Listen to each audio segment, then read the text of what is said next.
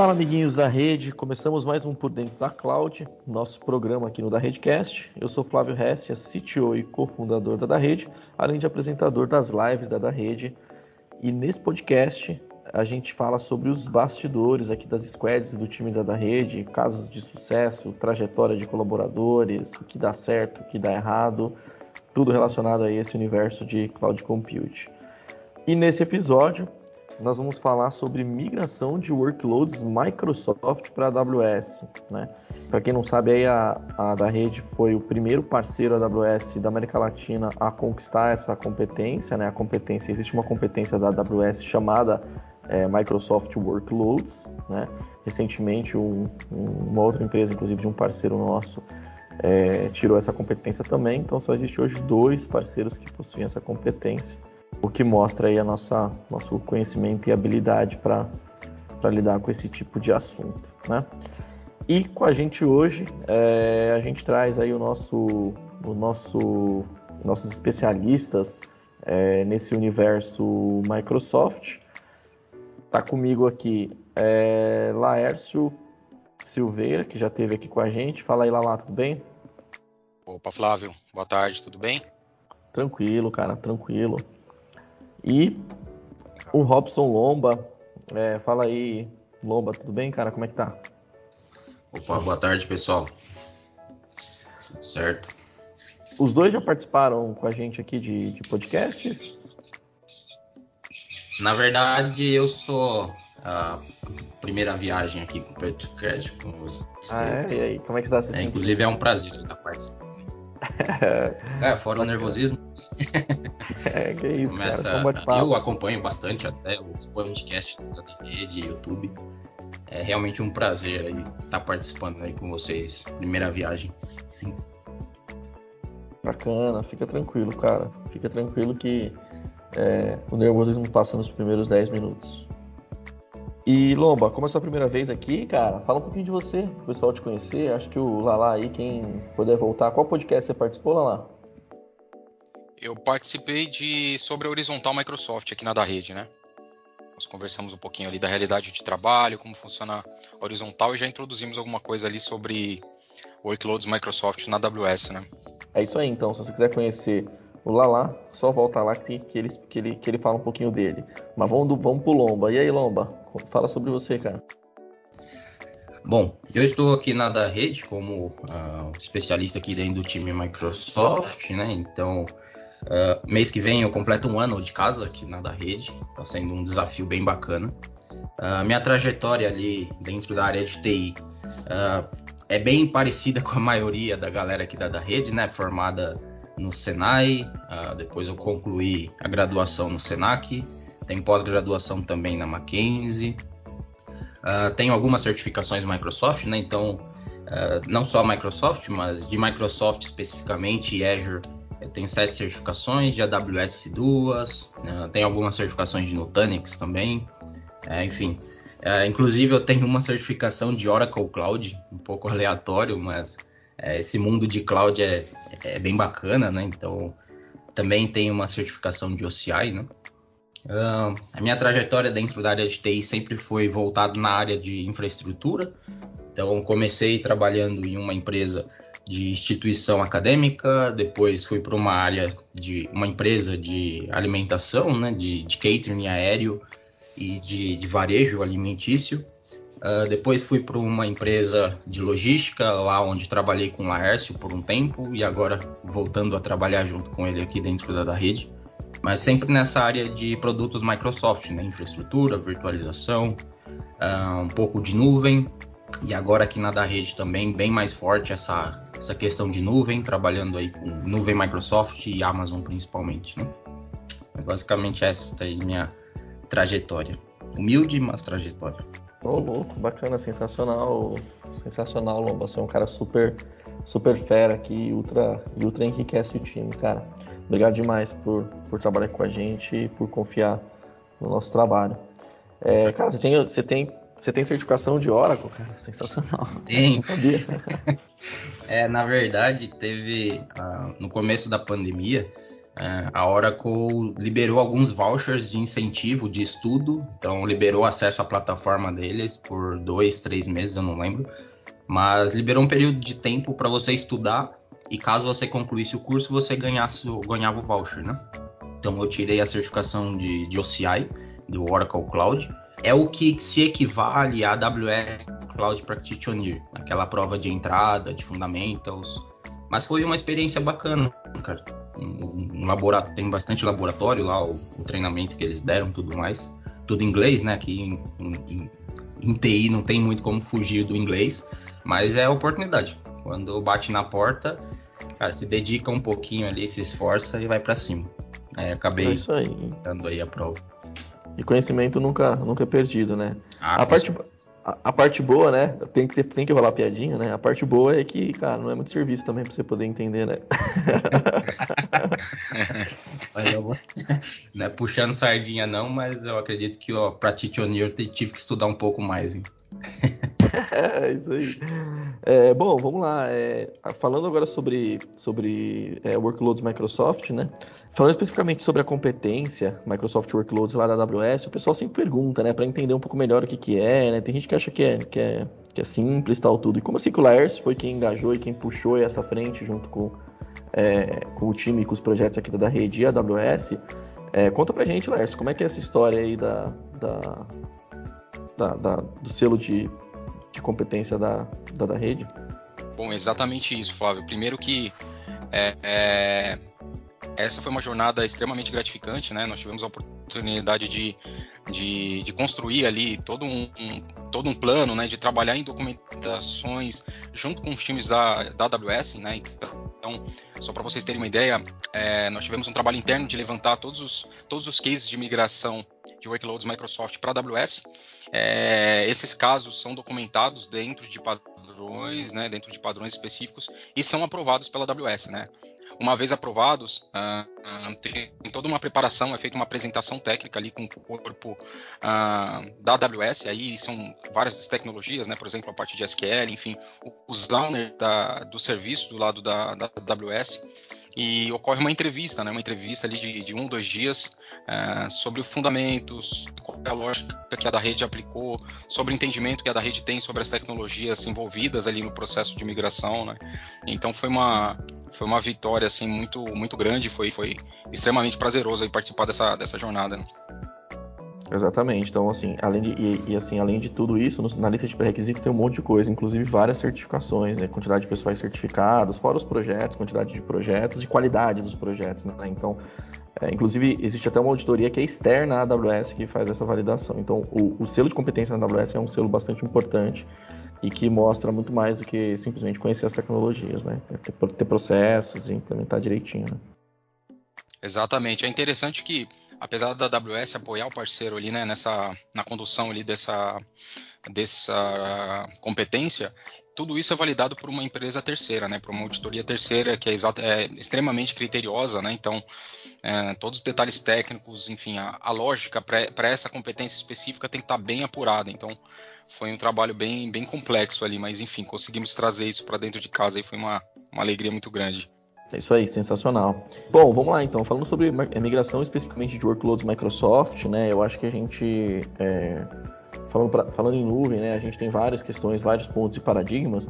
Mas quem consegue passar um overview aí o, o de, de, como é esse, de como é esse panorama e como está a realidade de migração de workloads é, Microsoft desde do, da origem, né? De quais são esses workloads e, e como que a gente tem trazido, quais sentidos fazem esse. Você consegue começar, Lomba? Ah, claro. Uh, bom, a primeira coisa acho que de tudo ali na quando se parte de imigração é ter uma estratégia bem definida, né? Ter uma, uma noção de como você quer levar isso para cloud. Então a gente tem algumas formas, né? Tem aquilo que é chamado de rehost, tem o modernization, enfim, tem uma série de formas de você levar o seu ambiente ou sua aplicação que seja para a nuvem, né? Então o mais é, tradicional aqui, vamos dizer assim, uh, seria o rehost, né? Você levar as it is, é, levar do jeito que está, né? Então você tem algumas ferramentas para fazer isso. A parte de, de, modernização seria você tentar converter a sua aplicação para alguma coisa mais é, sair aquele do monolítico para aquilo que é mais modularizado, né? Então, levar para um container, talvez, ou então para um, um website é, as a services, né? Como plataforma, enfim. Então, tem, tem diversas formas aí de você levar uh, o seu workload em si para dentro da, da nuvem AWS. Falando especificamente de Microsoft, é, a gente precisa ter uma certa estrutura antes, né? Então, antes de levar a sua aplicação, você precisa pensar, putz, e a comunicação com o meu Active Director, por exemplo, se eu tiver uma estrutura de domínio, uh, a minha conexão com um, com DNS, por exemplo. Então, tem uma série de, de itens que a gente precisa uh, fazer antes de começar a levar o nosso workload, né? É fazer a, a fundação ali dentro da AWS que a gente chama, né? Então, tem algumas formas de, de levar isso para a AWS e tem diversas ferramentas que podem auxiliar a gente nesse processo, tá? A gente tem, dentro da própria AWS, a gente tem algumas ferramentas, existem ferramentas terceiras, mas acredito que as ferramentas que a AWS ah, dá para a gente, quase que gratuito praticamente, é, elas fazem o trabalho muito bem feito aí, né? Não, legal. E aí você falou, Lomba, com relação às migrações é, lift and shift, né? Que a gente diz que são as migrações é, levando praticamente VM para VM, né? É, e tem a, as migrações, vamos dizer assim, otimizando ou modernizando, né? Eu acho que são conceitos mais abrangentes, mas é, vamos pensar assim, migrar do jeito que está ou não, ou já migrar otimizando para usar melhor os serviços de nuvem. Aí minha pergunta é, o que, que, vocês têm visto com relação porcentagem, a quantidade? A gente tem trazido mais lift and shift, ou a gente tem trazido mais as it is, ou a gente tem conseguindo, conseguido trazer e modernizar? Fala sobre esses, esses dois em porcentagens e esses desafios. O que, que vocês, como é que vocês veem isso? Uh, bom, eu particularmente aqui eu acabo atuando bastante com projetos de migração lift and shift, né, o rehost. Então a gente consegue uh, entregar para o cliente exatamente aquele ambiente que ele tinha. Então a, gente se preocupa com o nível de infraestrutura realmente, né? o nível de VM e independente do que tiver lá dentro. Então a gente faz um assessment básico, faz as validações de compatibilidade, enfim, de conectividade, levantamento de dependências e tudo mais. Mas uh, é um grande parte dos projetos a gente consegue levar isso é, como do jeito que é, né? Então é aquela migração VM para VM, como você mesmo comentou. Quando a gente fala de banco de dados, é, aí entrando nos produtos Microsoft, o SQL Server, né? Então a gente tem uh, ferramentas para levar esse banco de dados para um RDS, por exemplo. Isso a gente vê bastante também. Geralmente banco de dados ele não, não se encaixa tanto nessa parte de uh, de levar como é. A gente acaba pegando muito mais projetos levando para o RDS, porque realmente a qualidade ali é. Uh, o, o, o, ganho que você tem, um, os benefícios, custo-benefício, esforço tudo mais, ele vale muito a pena, né? Então, um caso ou outro, lógico, é, a gente precisa avaliar sempre o projeto, cada projeto, mas a gente vê bastante aí lift and shift, né? utilizando ferramentas aí como Cloud Endure, ou o AWS SMS, enfim. Aí já entra um outro R, né, que seria o replatform. Então você trazer uhum. como está, né, como ele está, mas levando para um banco de dados é, PAS, por exemplo, né, que seria o caso do RTS. Podemos dizer que 90% das migrações que nós temos feito, né, é, são no modelo lift and shift, né. Então é, os ambientes Microsoft ali em sua maioria tem sido lift and shift, mas tem alguns serviços específicos que ainda requerem um pouco de atenção, né? Então, por exemplo, a parte de Active Directory, a gente tem todo o entendimento ali de, de localizações, sites, enfim, para posicionar as regras, as funções do, no local correto, né? Então, eu não posso simplesmente copiar a máquina e jogar na AWS e tá tudo certo, né? Uh, para a parte de banco, tem cenários que se aplicam, por exemplo, a construção de um cluster, né, adição de um. Uh, usar um, um, uma instância como IaaS como sendo parte de um, de um cluster always on, por exemplo, né? Então o cliente deixa replicando esse ambiente via serviço e num dado momento começa a, é, começa a, a, trabalhar na AWS, né? Aponta os endpoints ali da, da aplicação para esse ambiente de cluster e vira para AWS. Então assim, são diversos cenários, mas em sua maioria é 90% aí é uma migração lift and shift. Temos usado muito o Application Migration Services, né? Para fazer essa virada, o antigo Cloud Endure. É, mas tem bastante cenário aí. É, e também ambientes Azure, né? Também tem, tem muitos clientes vindo de, de ambientes Azure com ambientes PaaS, enfim, IaaS, que estão indo para a AWS por diversos cenários, né? Pelo nível de maturidade ali da, da parte de uh, serviços, né? Serviços gerenciados e tudo mais. Então são, são bastante desafios aqui da, da plataforma nesse sentido. Uhum. Até aproveitando desse assunto, é, a gente vê bastante casos dos clientes levarem é, lift and shift por mais por segurança talvez porque ele não quer mexer na arquitetura da aplicação, é, ele se sente mais seguro fazendo aquela migração do jeito que é e depois numa segunda fase vem com aquela fase de otimização, né? Aquela melhoria de performance, é, tentar entender mais a fundo por dentro dos servidores e não só é, levar para a nuvem, né? Então seria a segunda etapa. A gente sempre comenta aqui na da rede que a, a primeira etapa é levar para a nuvem, a gente estruturar ela lá e depois a gente fazer uma diversas melhorias, né? Então a gente consegue ter aproveitar mais é, oportunidades realmente no cliente, é parar e entender realmente mais detalhe da aplicação e tudo mais num segundo momento quando ele estiver mais confortável, inclusive. Então tem muito cliente que procura a gente Uh, pensando nessas duas fases, né? Ah, putz, eu vou levar, vou fazer um projeto aqui e num segundo momento eu quero trabalhar em cima de melhorias de performance, melhorias de, uh, de custo, enfim, uma série de, de opções aí. Estando na AWS acaba facilitando é, essa, essa nova, um, essas novas oportunidades, né? Já estando na AWS. E sempre pensando nisso como o Lars comentou, né? É, não, não é todo caso que vai se aplicar uma migração do jeito que é. Então, durante essa fase, toda a fase de planejamento, a gente precisa ver o que encaixa e o que não encaixa. Mas geralmente o, o cliente fica um pouco mais confortável quando a gente leva o cenário mais parecido possível, né? É, lógico, validando custo tudo mais, né? Algo que faça sentido. Não, Lomba, você sintetizou bem, cara. Eu acho que isso é uma realidade, é uma tendência que é um pouco diferente dos workloads não Microsoft, né?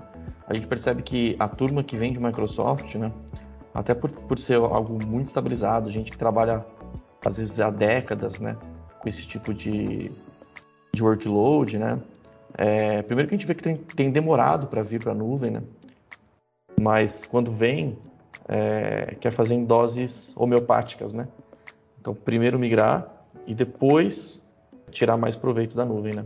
Então enquanto a gente pega lá quem quem quer vir, sei lá, para Linux e tal, normalmente a gente pega um movimento que, que a virada já é automatizando e modernizando, né? Enquanto é, a turma de Microsoft, pelo menos a maioria, né? Não é 100% dos casos, mas traz, a, traz os workloads, é, já começa a tirar proveito, né? De, e tem muita gente que fala isso, né, cara?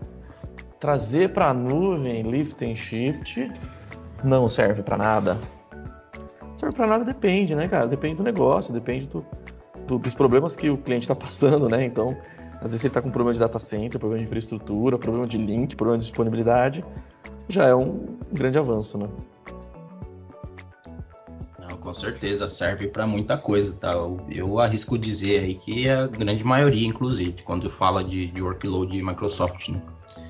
Até porque é um pouco mais complicado, é, parando para pensar em Microsoft Linux, é um pouco mais complicado de fazer essa modernização, né? Então, Enquanto o Linux ali você acaba colocando auto-scaling muito fácil, é, no Windows você tem uma série de, de, itens que você precisa levar em consideração. Né? Então, é, por exemplo, só o domínio. Como é que você escala uma máquina que ela cresce e morre a todo momento, mas ela está no domínio.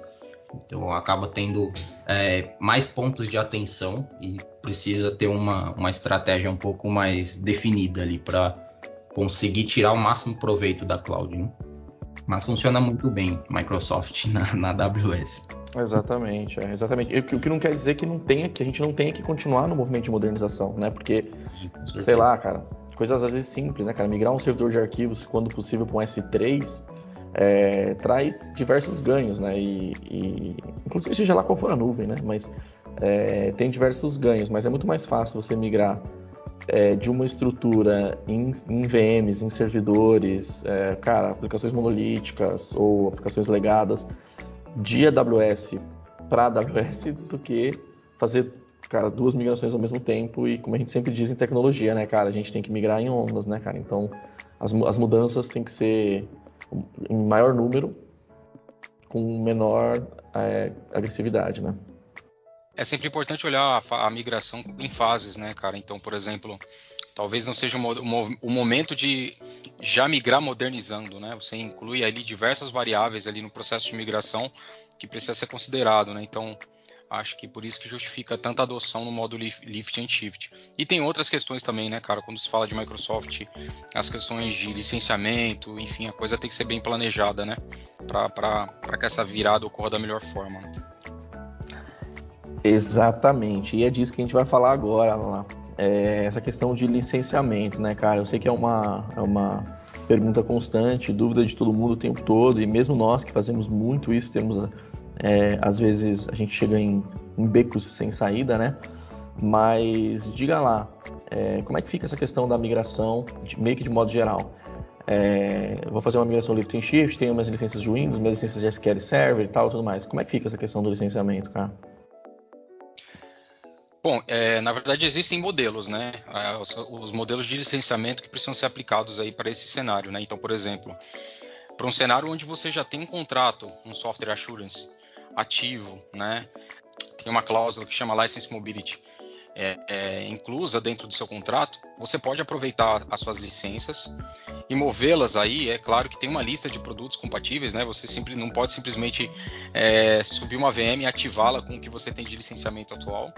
Mas uma vez que você tem um contrato nesse modelo, você pode utilizar alguns tipos de hosts na AWS uh, ah, para uh, ah, consumir para subir esses serviços, né? E aproveitar o seu licenciamento. Então é um investimento que você já fez lá atrás e você consegue economizar na, na AWS, né? E aí quando a gente fala de modelos, é, no geral o que a gente tem visto é o cliente ele espera esse ambiente local realmente o investimento se cumprir ali, né? E quando ele faz essa virada para a nuvem, até por uma questão de simplificar o licenciamento e tudo mais, já utilizar, já utiliza o licenciamento incluso, tá? Então o cliente ele pode utilizar tanto o próprio licenciamento dentro das cláusulas, né, e das normas, é, quanto utilizar o licenciamento incluso na AWS, utilizando ah, instâncias ali nos mais variados tipos, né? Sim, ainda falando de licenciamento incluso, é, existe uma regrinha, né, do final de 2019, essa questão do license mobility tem uma regrinha, né? Explica para explica para a turma, mesmo que de forma simples, lá, como é que é essa questão aí das licenças mais antigas, porque a Microsoft mudou é, o modelo, a, o modelo de, de licenciamento, acho que no final de 2019, se não me engano, né? Exato, exato. Até outubro de 2019, né, o que você tinha de licença adquirida ali, licenças adquiridas até esse período, você conseguia mover para a AWS, tá? A partir desse período de, de outubro de 2019, a, a regra mudou, né? Então, a, aí é uma questão mais Microsoft do que a AWS em si, né? Uma questão de compliance Microsoft, em que se estabeleceu a necessidade de um software assurance uh, com license mobility para que você possa mover e utilizar esse licenciamento na AWS, né? Então isso vale para produtos, principalmente aí SQL, uh, quando você tem um Exchange Server, tem toda uma lista de produtos até no site da AWS que é compatível com essa, com essa norma, né? Então a data fatídica é 19 de outubro, né? Até 19 de outubro que você comprou de licenciamento, você consegue portar para a AWS ali com maior tranquilidade. Do contrário, é, acima de 2019, outubro de 2019, você precisa estar dentro desses termos, né? Ter um software assurance todo certinho para poder mover as suas instâncias ali e utilizar esse, esse benefício, né? Para reduzir custo, né? É isso aí, é isso aí. Então, isso. Só complementando o Lars rapidinho, Flávio, desculpa.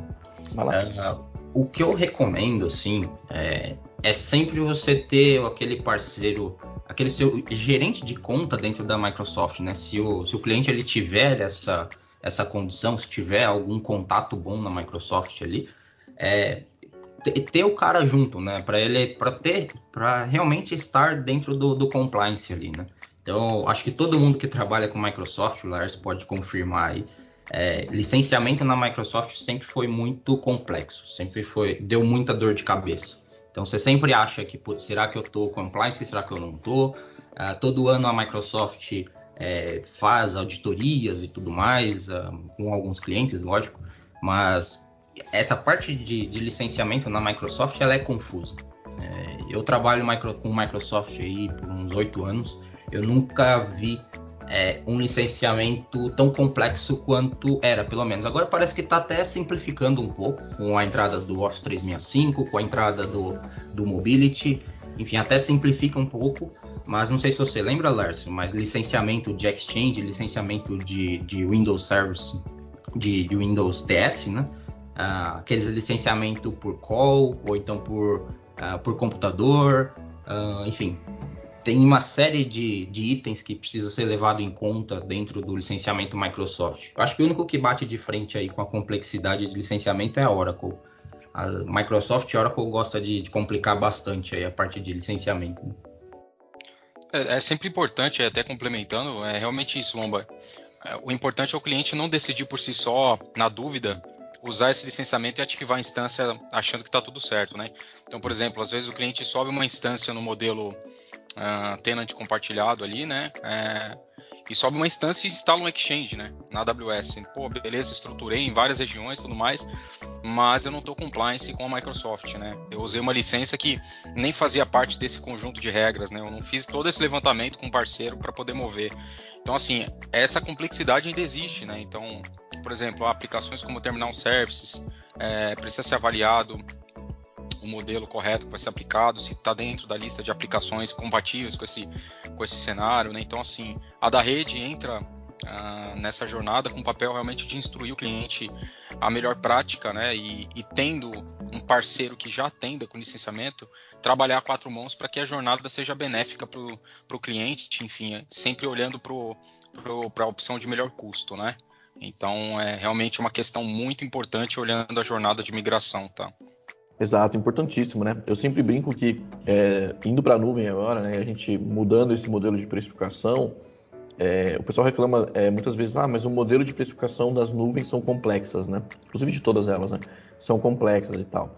É, é porque para você poder ser justo é difícil, como era o caso do licenciamento, né? E aí até é, explicando um pouco essa essa pistolagem do, do Lomba com relação a isso, que todo mundo é meio pistola com relação a essa questão do, do licenciamento é difícil você conseguir agradar, agradar, todos. Tem que ter modelos diferentes, né? Então, o cara que precisa de, de, mais recurso, que pague um pouquinho mais, o que precisa de menos, que pague um pouquinho menos.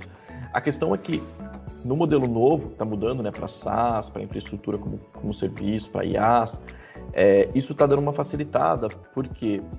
Porque eu pago pelo que eu uso, né, efetivamente. No modelo de licenciamento, traz essa ideia do pago pelo que eu uso. Eu sempre brincava, né, que quando criaram o Windows Starter Edition, todo mundo falava super mal e eu, eu era super é, adepto ao modelo, porque era um, um negócio que, que, era muito mais barato, era um licenciamento que era muito mais barato e minha mãe nunca abriu mais que três janelas do Windows, entendeu? Então, é, serve para isso, entendeu? Serve para você ter uma opção mais barata para quem efetivamente não utiliza, mais econômica para quem realmente não utiliza features. Mas o licenciamento traz esse problema, porque às vezes eu acho que estou em compliance, mas não estou. Enquanto em IaaS, em SaaS, não. Se eu subir lá uma licença de Office 365, eu vou ter que pagá-la, né? Então, se eu estou usando a licença certa, eu vou pagar. Se eu diminuir o tipo da licença, eu vou pagar menos, né? Então, eu acho que aí tem uma, uma questão que muda do modelo novo, mas o que o Lala colocou é importantíssimo. O modelo de licenciamento tradicional continua existindo em várias em vários vendors, né? Como é o caso da Microsoft. Então tem que ficar muito esperto para você não sair de compliance, né? Fato é que a nuvem vem também para facilitar essa gestão, né? Então, você, por exemplo, na, na AWS tem diversos, você tem, tem, tem um License Manager que te auxilia nesse processo. Então, por exemplo, uma vez que eu tenha licenças que estão, são compatíveis ali com o Software Assurance e o License Mobility, eu posso usar um License Manager para me ajudar a gerir isso, né? Como eu ativo meus, meus recursos na AWS. É, enfim, então assim, a, a nuvem em si facilita muito essa jornada. Claro que tem um trabalho muito cuidadoso a quatro mãos de levantamento, entendimento aí da, das possibilidades antes de antes de começar, né? Então a visão a visão geral que se tem é o seguinte, beleza, eu só eu posso subir uma instância lá e sair instalando. A grande questão é que cai em, compliance, em falha de compliance com a Microsoft, e é sempre importante procurar um parceiro para trabalhar isso, enfim é o que é onde geralmente a da rede entra e, e tem bastante expertise aí para ajudar nesse sentido. Exato, fazendo jabá aí, né, Lala, mas é, é importante você saber, óbvio, se você tiver todo esse conhecimento em casa, perfeito, mas é bacana você, você buscar quem te auxilie, porque o tombo é grande, né? Exatamente, de ambos os lados, né, cara? Tanto do lado AWS quanto do lado Microsoft. É importante ter tudo mapeado antes de. para justificar a jornada como um todo, né? É uma decisão que tem que ser bem justificada. É isso aí. Só, só se estendendo ainda um pouquinho no assunto de, de licenciamento, eu sei que a gente tá. É, a gente tem bastante, bastante coisa para falar, mas sobre o sistema operacional, essa é uma dúvida que a galera normalmente tem, né? É, beleza, a gente falou aplica das aplicações, SQL Server. A gente sabe que o SQL Server existe a, forma, a possibilidade de você subir uma instância já com o SQL Server e pagar incluso no valor da hora da instância. Mas e com relação ao Windows? Assim, já tenho licença de Windows, vou trazer, não vou? É, uma, uma explicaçãozinha é, rápida de como funciona essa questão.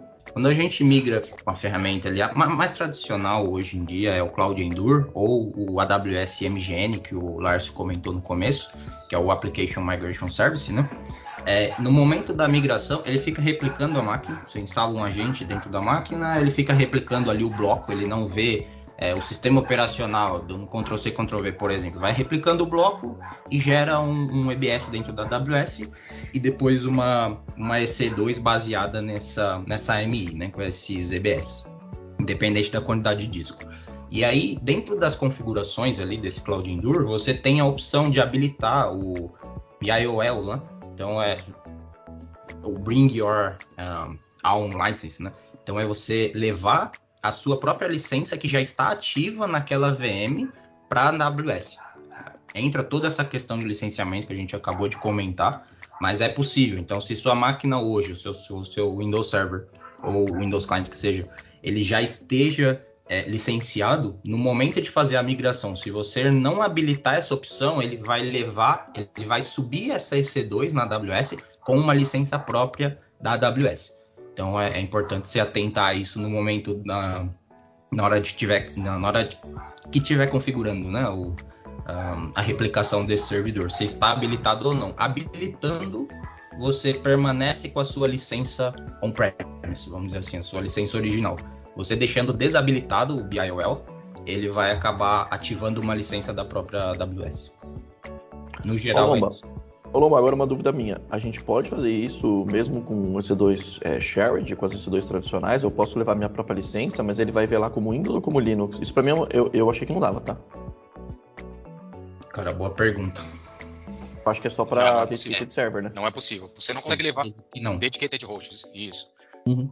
Não dá, não dá. É assim, são modelos específicos, né? Tanto que até o próprio site da AWS explica bem isso. Eles colocam que é, tem alguns modelos de instância, o dedicated hosts é uma delas em que você consegue reaproveitar o seu licenciamento. Então, você não consegue usar um modelo de Bring Your Own License para o Shared Tenancy, né?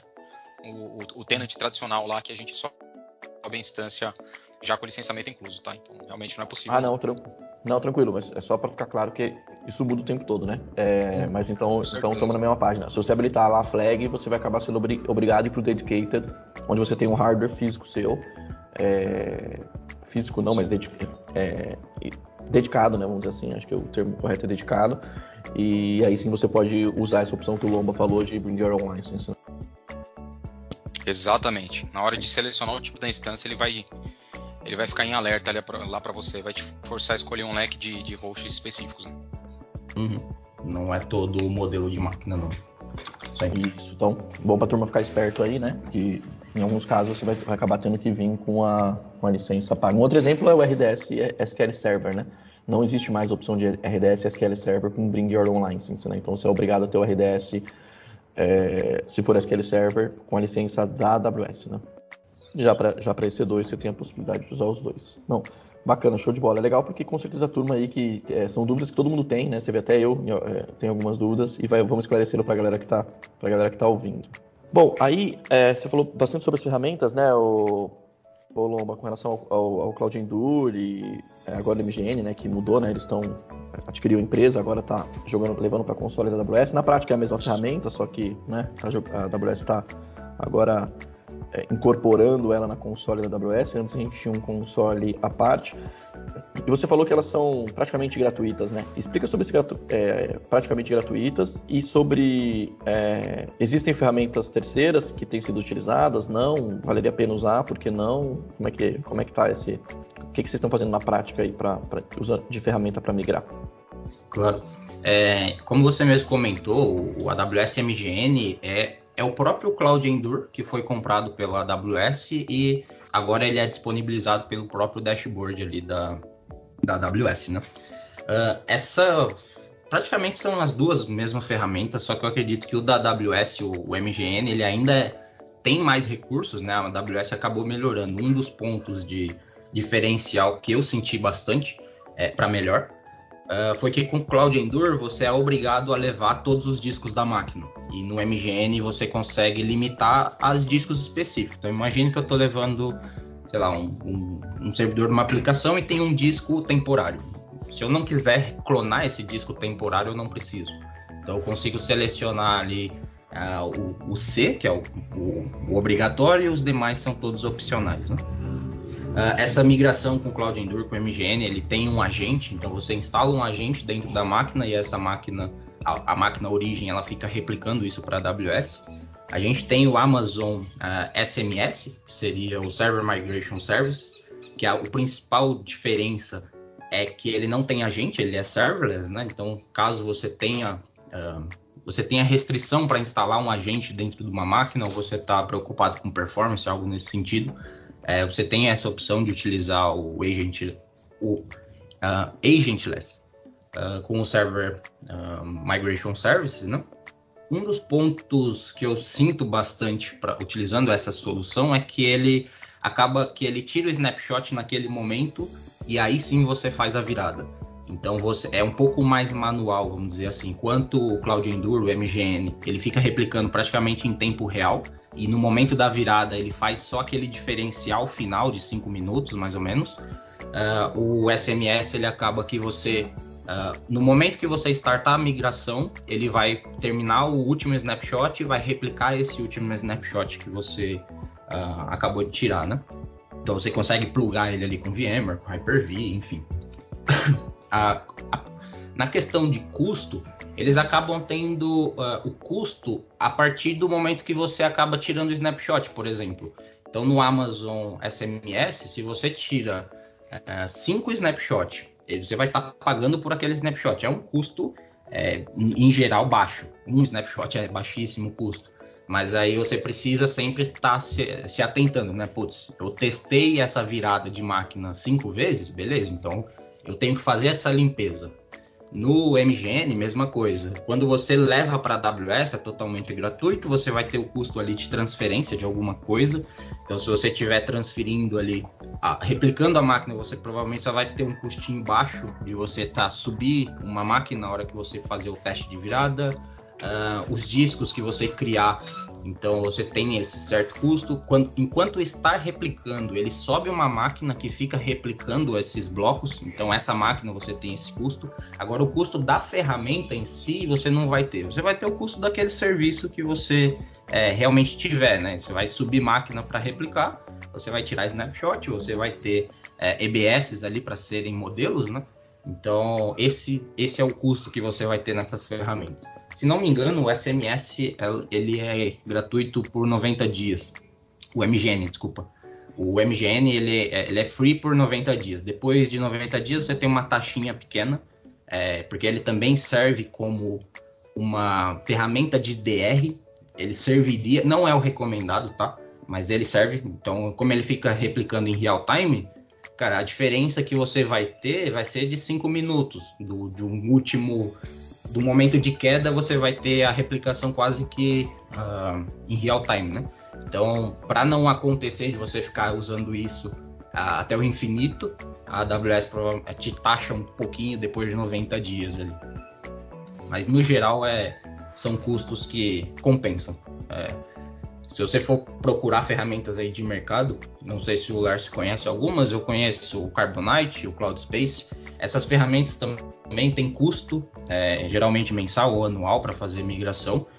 Uh, no geral, as ferramentas que a AWS tem, elas atendem muito bem. Essas ferramentas terceiras, elas também vão funcionar bem, mas é um custo significativo maior, significativamente maior.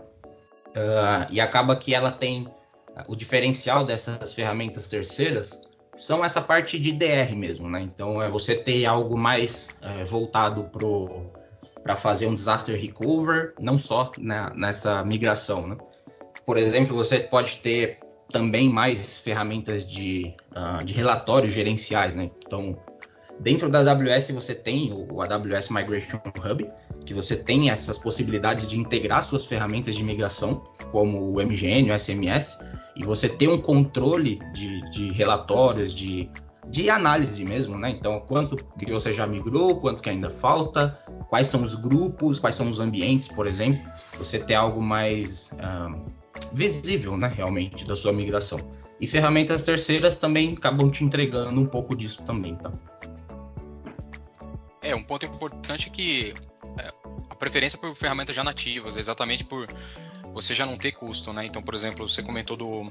O, Robson comentou do Migration Service, que você tem um custo de transferência, você tem um custo de armazenamento, enfim.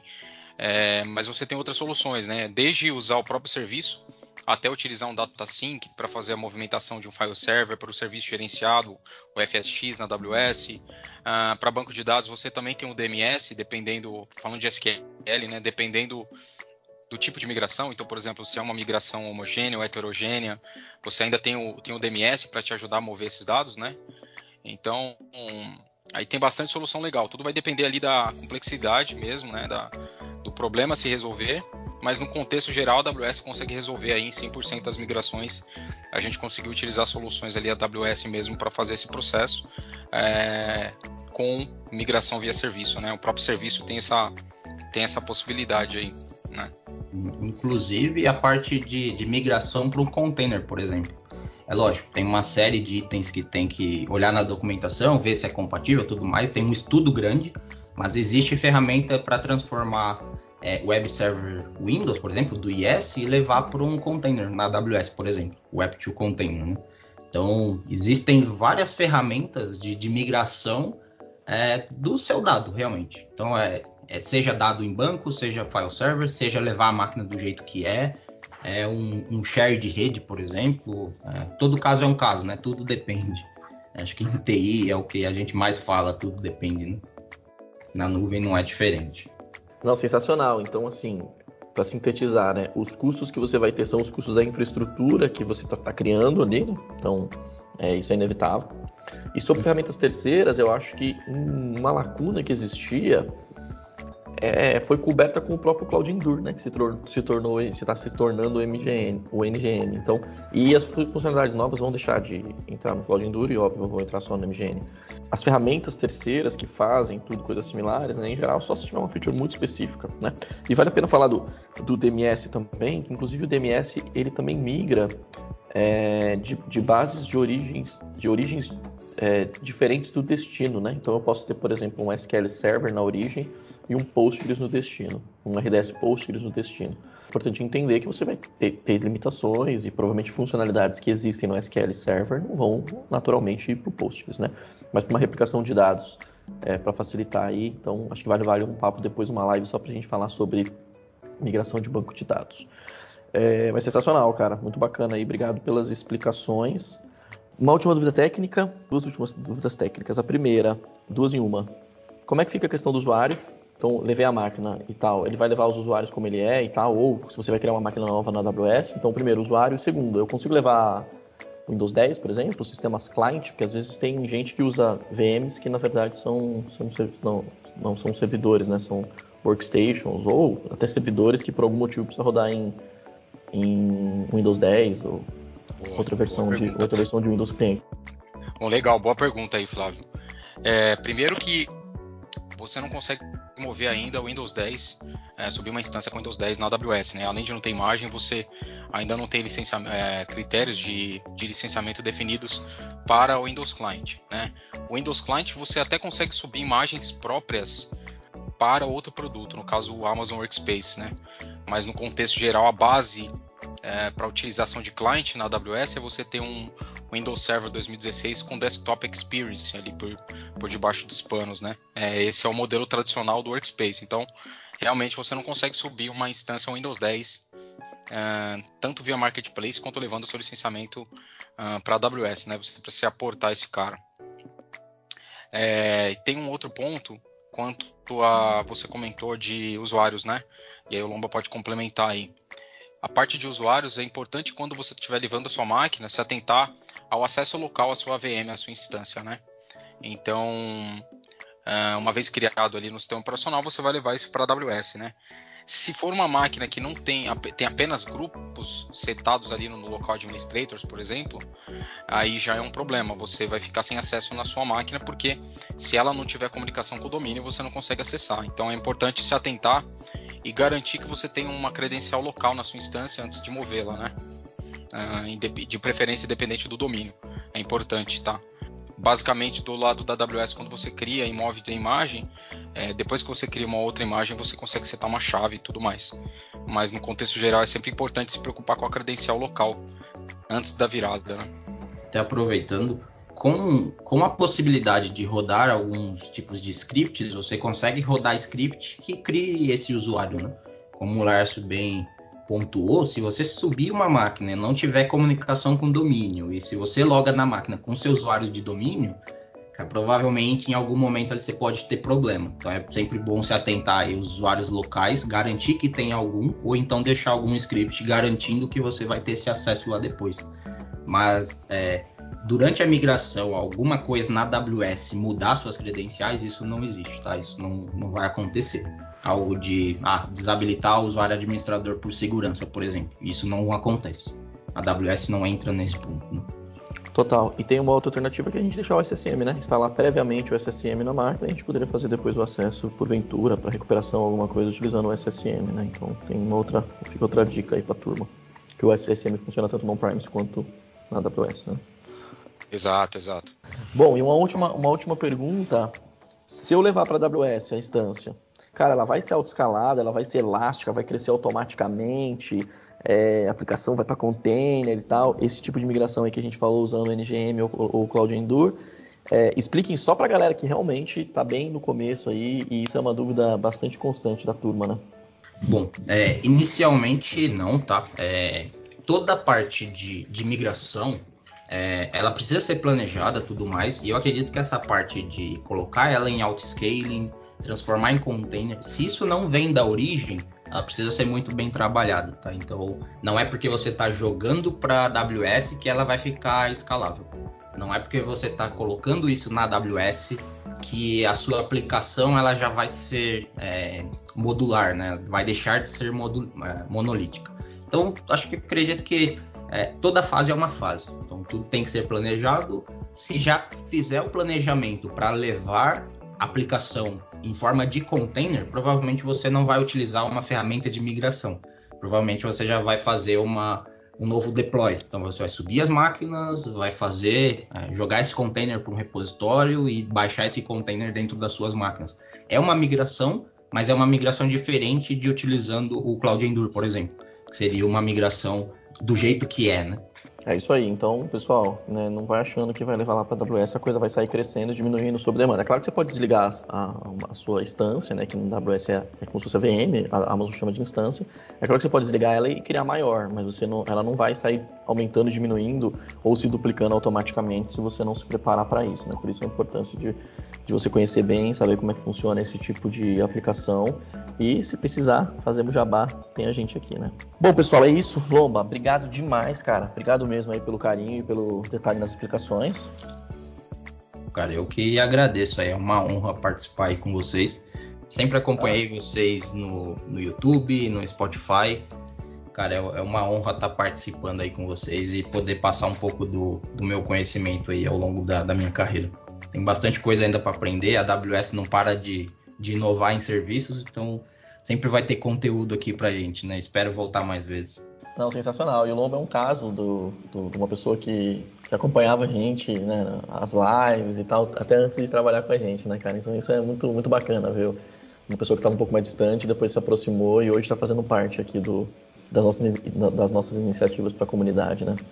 É isso aí. Então, se você estiver lá no YouTube, aqui no Spotify, se estiverem participando realmente, se for uma live principalmente, participe realmente do, dos comentários, compartilhe. Ah, o pessoal sempre vai lembrar do seu nome ali, né? O Flávio acabou de lembrar de mim. Eu sempre comentava alguma coisa nas lives.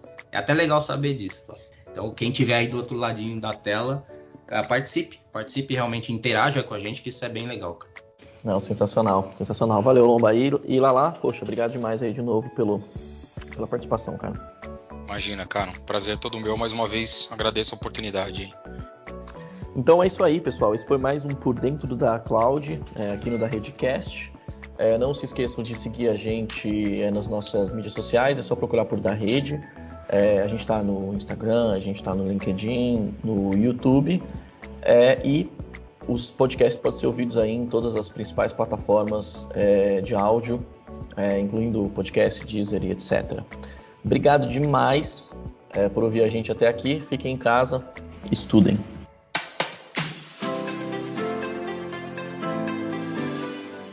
Acompanhe todos os episódios do Potência da Cloud na da Redcast, presente nas principais plataformas de streaming.